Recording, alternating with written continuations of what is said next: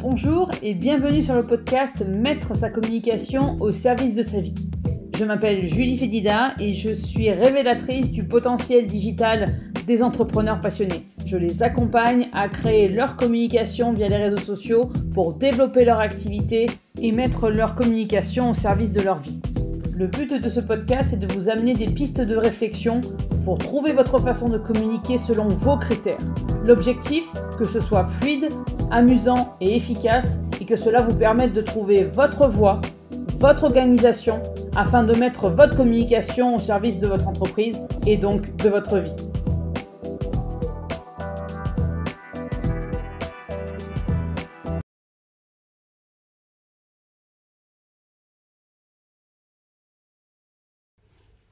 Podcast numéro 33.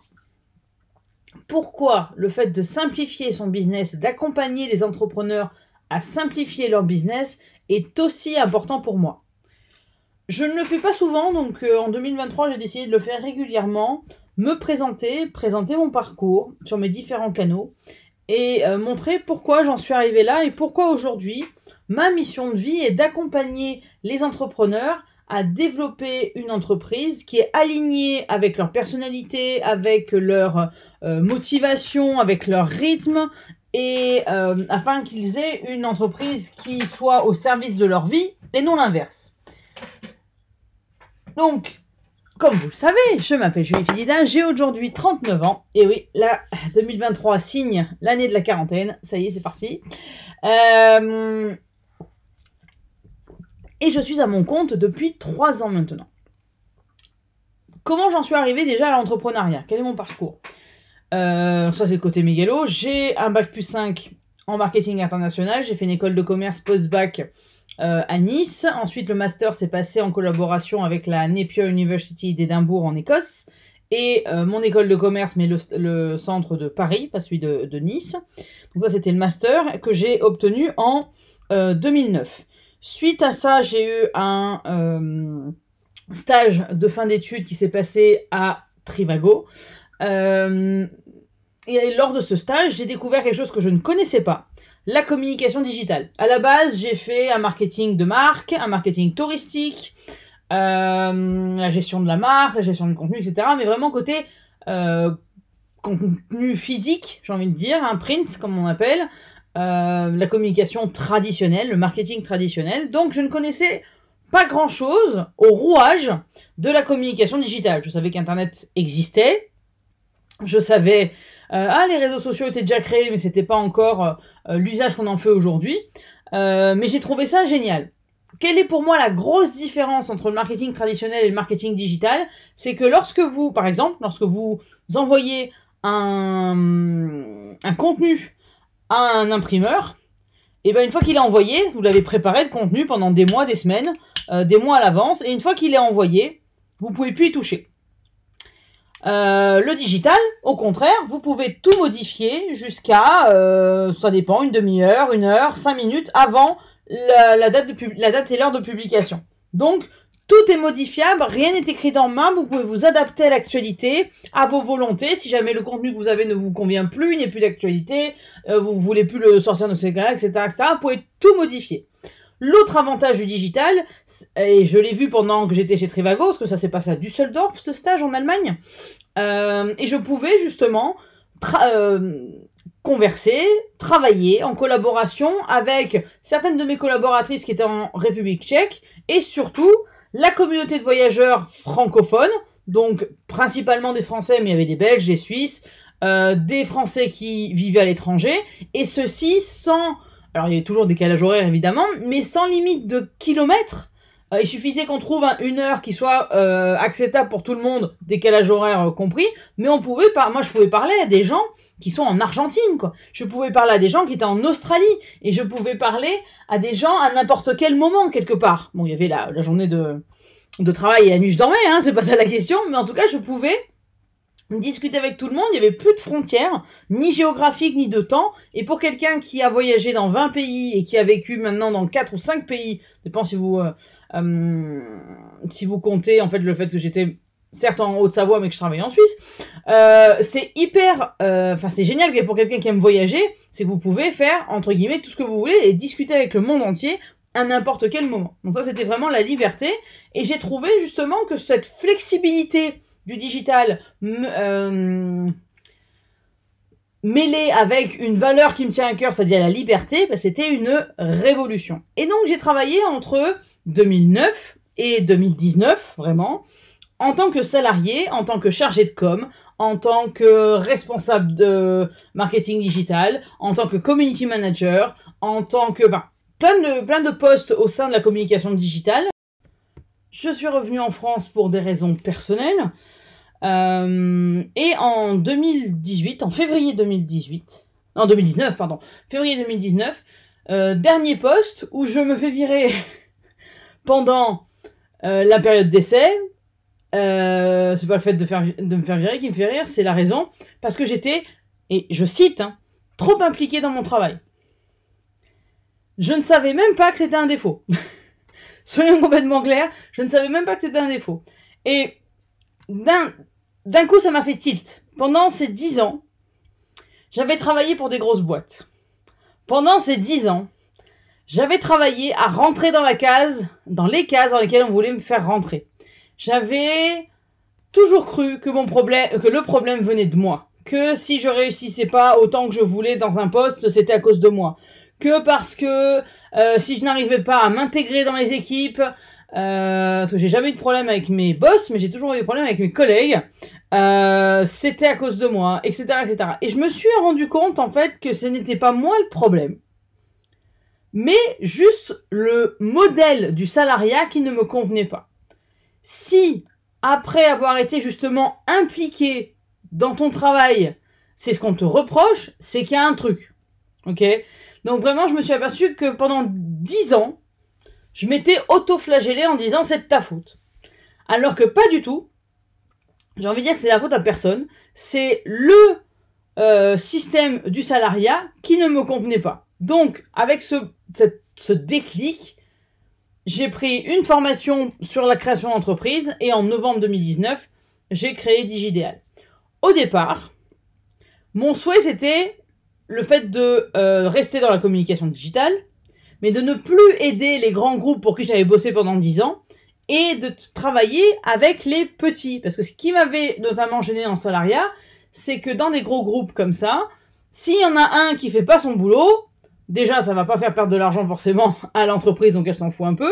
Mais en fait, moi, je me souviens que j'ai passé quelques fois des journées à ne rien faire parce que j'étais l'étape d'après et que l'étape d'avant, dans le process de création, ben, ça bloquait.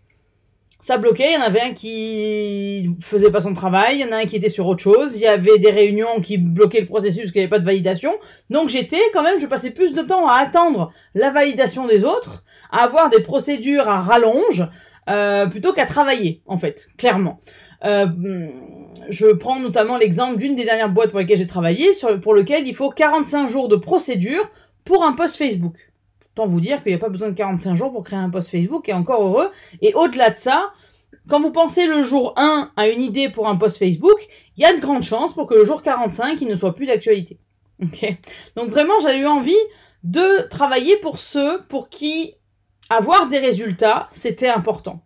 Pour qui leur job n'était pas simplement un job pour avoir un salaire à la fin du mois, mais leur job de leur passion, de leur trip. Et qui correspond à ça? Les euh, indépendants, les artisans, les commerçants.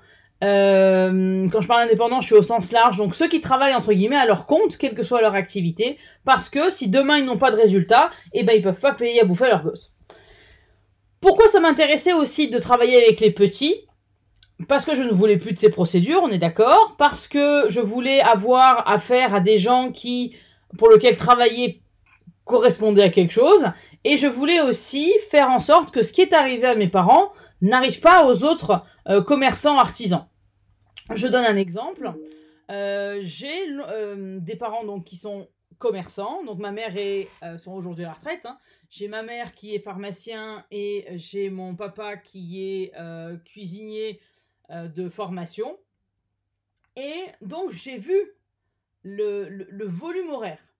J'ai vu les difficultés à euh, travailler au quotidien. J'ai vu le fait de ne pas pouvoir avoir assez de temps pour sa famille. J'ai vu euh, plein de choses. Et donc, j'ai vu les, surtout les horaires à rallonge, le fait de ne pas avoir de temps pour euh, sa vie personnelle en général. Mais surtout, j'ai vu aussi qu'ils n'ont pas eu le développement qu'ils auraient pu avoir dans leur entreprise pour une raison. Au moment où il fallait communiquer, ils n'avaient ni le temps, soyons clairs, ni l'envie, ni encore moins, euh, ni les compétences. Et absolument pas le temps de se former, on est d'accord. Donc, qu'est-ce qui se passait? Ils se faisaient régulièrement alpaguer par des grosses agences de communication qui leur vendaient des solutions clés en main, euh, qui leur, en fait, leur enlevaient une épine de pied, clairement. Donc, vous n'avez pas le temps de communiquer, vous inquiétez pas, je communique pour vous. L'inconvénient, c'est qu'ils signaient, entre guillemets, tout et n'importe quoi pourvu qu'on les laisse tranquilles et qu'on gère pour eux. Et j'ai notamment euh, ma mère qui a payé pendant 5 ans 400 francs ou 400 euros par mois, peu importe, je ne sais plus à, quelle époque c'était, s'il y avait déjà les euros ou pas, pour un, site internet qui n'a jamais été mis en ligne et encore moins mis à jour. Donc j'ai dit, c'est pas possible. Je ne peux pas laisser les autres entrepreneurs, les autres indépendants, les autres commerçants, etc., avoir les mêmes mésaventures, entre guillemets, que mes parents. Je veux aider ceux qui, comme mes parents, font du 80-120 heures par semaine, voire plus, et n'ont pas le temps de communiquer. Je vais communiquer pour eux. Et donc, je me suis lancé en tant que community manager. Et là, soyons complètement honnêtes, je me suis heurté à beaucoup d'idées reçues sur la com. Euh, comme quoi, c'était pas nécessaire de communiquer parce que nos clients nous connaissaient. J'ai eu, bah, si jamais je communique sur Internet, il va falloir que je rentre en concurrence avec Amazon et je n'ai pas les moyens de concurrencer Amazon. Euh, j'ai pas besoin de communiquer, mes clients me connaissent, mais à cause du commerce en ligne, j'ai perdu 25% de mon chiffre d'affaires. Euh, les réseaux sociaux, c'est que pour le personnel et euh, c'est, enfin, pour les activités perso, et c'est que du bling bling, moi je saurais pas quoi dire, etc., etc. Donc je me suis heurté à beaucoup, beaucoup, beaucoup d'idées reçues sur la com, et mon ma mission entre guillemets au début de mon activité, c'était de les, c'est toujours le cas pour pour ça, de les faire tomber ces idées reçues et montrer que autre chose était possible. Mais j'étais toujours à ce moment-là dans l'optique de communiquer pour les entrepreneurs. Et en décembre 2019, donc vraiment un mois, un mois et demi après le, lancement de mon activité, j'ai eu la possibilité de former des entrepreneurs à communiquer eux-mêmes, euh, à leur montrer à quel point la communication pouvait, notamment digitale, pouvait les aider dans le développement de leur entreprise. Et j'ai vu en fait que selon les secteurs d'activité, ces secteurs d'activité me parlaient plus ou moins, mais j'ai surtout réalisé que les meilleures personnes pour parler de votre activité, de votre passion pour votre activité, c'est vous. Celles qui sont le plus à même de parler avec facilité, avec aisance de votre activité, avec vos, propres mots et votre façon de voir votre activité, c'est vous. Et du coup, qu'est-ce qui s'est passé? Je me suis dit, je vais arrêter mon activité de community manager et je vais aider les entreprises à créer du lien avec leurs clients grâce à une communication qui est à la fois légère, fluide, authentique, correspond à leur personnalité pour qu'ils puissent développer leur entreprise sans passer des heures derrière l'ordi parce qu'ils ont entre guillemets autre chose à faire, sans passer de diplôme en com parce que ce n'est pas ce que vos clients vous demandent et ce n'est pas nécessaire, et sans suivre de stratégies compliquées. Combien on en trouve sur Internet de personnes qui vous disent, si vous suivez telle ou telle stratégie, dans 30 jours ou dans 90 jours, vous aurez tant de clients. Comment doubler son chiffre d'affaires en, etc., etc. Moi, je vends absolument pas de miracle. Néanmoins, je suis persuadé que pour développer son entreprise, il ne faut pas simplement montrer ce qu'on fait, mais il faut aussi montrer qui on est en tant qu'entrepreneur, parce que euh, plus on va personnaliser euh, notre organisation, notre communication euh, par rapport à notre personnalité, plus on va à la fois sortir du lot parce que notre discours ne ressemblera à aucun autre et aussi on va créer du lien avec nos clients parce qu'ils auront connecté quelque part avec notre façon de communiquer. Et je pars aussi du principe que ce n'est pas à nous à nous adapter à la com, mais c'est à, la com de s'adapter, d'être intégré à notre organisation selon notre volonté.